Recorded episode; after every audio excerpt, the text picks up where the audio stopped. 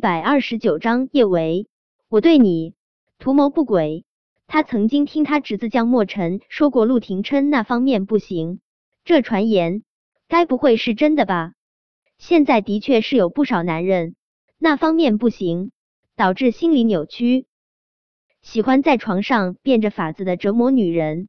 陆廷琛现在这情况，跟那种男人的行为太吻合，让他不能不往那方面想啊。他跟陆廷琛母亲盛云熙是好友。要是陆廷琛那方面真有问题，他可得帮忙想办法。盛云熙一直盼着抱孙子呢，他不想好友盼了那么多年，最后盼了一场空。江医生沉默了许久，颇为语重心长的对陆廷琛说道：“陆九，有病就得治，明天你来医院找我，我带你去看男科。我跟男科主任是好友，你的病他不会外传。”男科，陆廷琛眉头蹙了蹙，他刚想说些什么，顾衍就控制不住爆笑出声。江医生，你该不会是以为我们家陆九那方面有问题吧？我向你保证，我们家陆九那方面肯定没问题。江医生显然是不相信顾衍的话，他继续看着陆廷琛。陆九，你若是不希望你母亲担心，就听我的话，有病赶紧治。江医生，我没病。陆廷琛淡淡说道：“没病。”江医生大脑快速运转：“没病？怎么这两次你和这小姑娘最后都没发生关系？”江医生刚说完这话，他就忍不住想起了前几天看到的一则社会新闻：一对研究生夫妻结婚多年无子，为求子，几乎跑遍了所有的医院，求医多年。依旧没有生下一儿半女，最后去了市医院检查，才确定那对夫妻身体没有任何问题，有问题的是他们的相处方式。他们虽然都是学霸，但在男女之事上都是白痴中的白痴。他们以为夫妻两人躺同一张床上就能怀孕生子，这件事听上去真的很荒谬。可这个世界上。就是有人智商高，情商低。陆廷琛很有可能就是这样的人。江医生觉得，作为医生，他有必要跟陆廷琛普及一下生理常识。他默默从手机上找出了那条新闻，将手机递到陆廷琛面前。陆九，你该不会以为揍小姑娘一顿，她就会怀孕吧？江医生重重叹了一口气。陆九。别光忙着赚钱，有空有空适当也让顾大教教你怎么跟女孩子相处。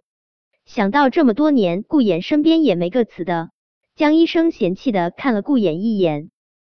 算了，你还是找江二吧。江二那小子虽然有点混，但跟女孩子相处他还是有经验的。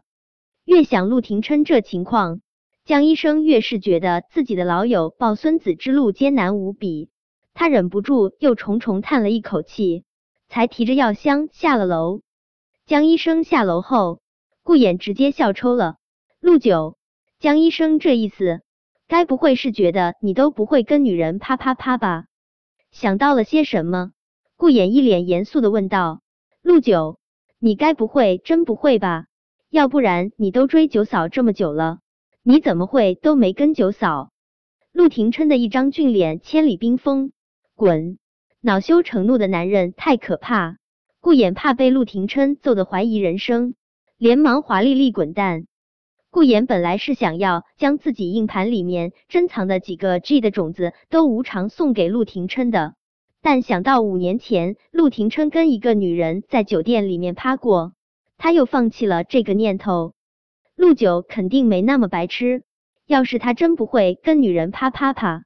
五年前他的药是怎么解的？叶维刚刚醒来，就听到了门口江医生的声音。听了江医生的话，叶维真想找个地洞钻进去。江医生竟然以为他受伤是因为跟小舅舅玩 S，真是丢死人了。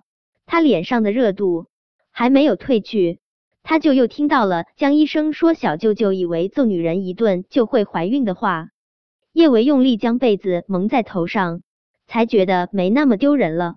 他这一次次受伤，江医生都想的有点儿歪。小舅舅什么时候要让她怀孕了？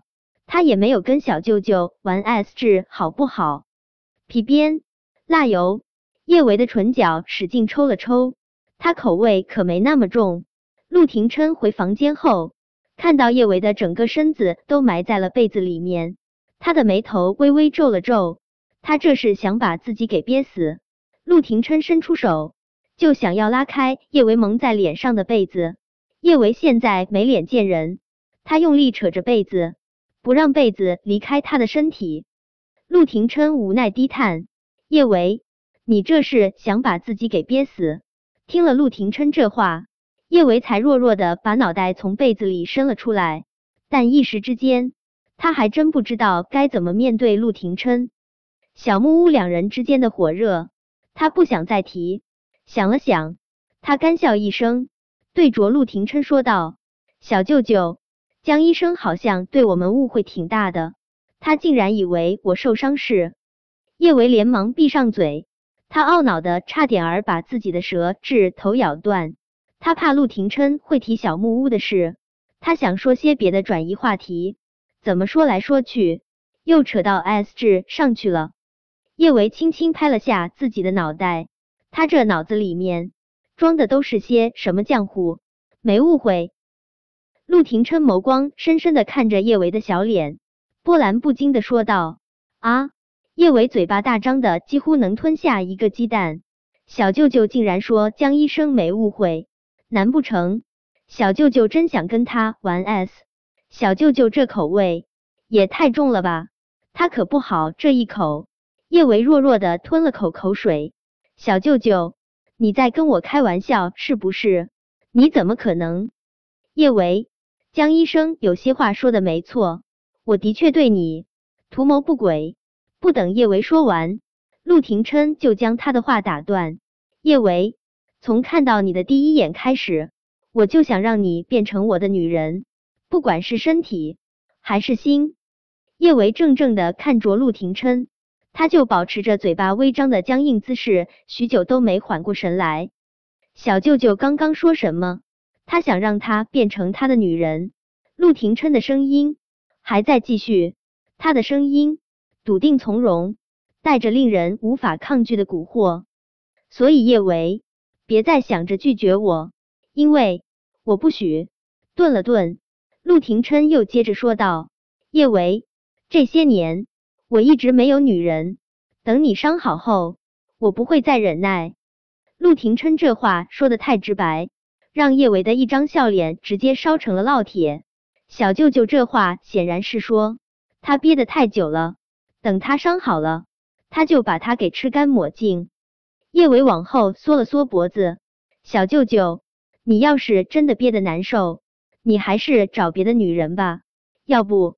我帮你从天上人间找几个女人，